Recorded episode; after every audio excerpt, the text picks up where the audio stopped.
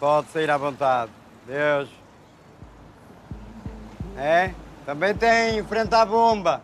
Sempre que haja alguma coisa mais pesadito, assim, para trazer ao carro, fique à vontade, tá? É, só dar o toque. Tá bem? Não custa nada. Ah, boa tarde. E quem é o gostosão daqui? Sou eu, sou eu. Carlos, arrumador, toxicodependente, viveu durante alguns tempos numa casa de vidro, um expositor transparente de automóveis que esteve montado na marginal do Porto, junto ao Rio Douro.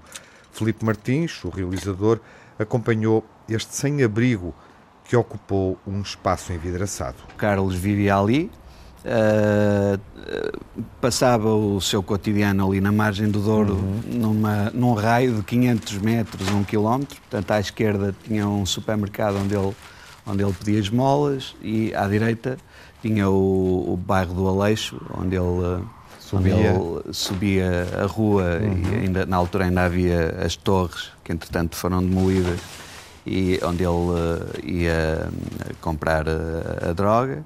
Uh, e portanto era um cotidiano muito contido ali naquela zona e que eu observava de perto, de, de perto não, à distância. Até que um dia, e, e uh, por perceber. Já que, o conhecias antes do filme? Não, não o conhecia. Não. Diria que sim, que já terias que ter essa confiança. Só ouvias, observavas. Observava-o, eu ia ao supermercado e ele estava à porta a pedir as esmolas. Portanto, uhum Portanto, já era uma cara familiar. Nesta curta-metragem seguimos o cotidiano do Carlos, sem abrigo, vadio, habitante de uma casa insólita. A casa de vidro ali simboliza várias coisas. Em, em primeiro lugar, a ideia de exposição, uhum.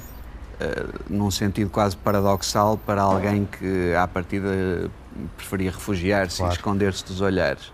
Portanto, esse foi um apelo logo instantâneo.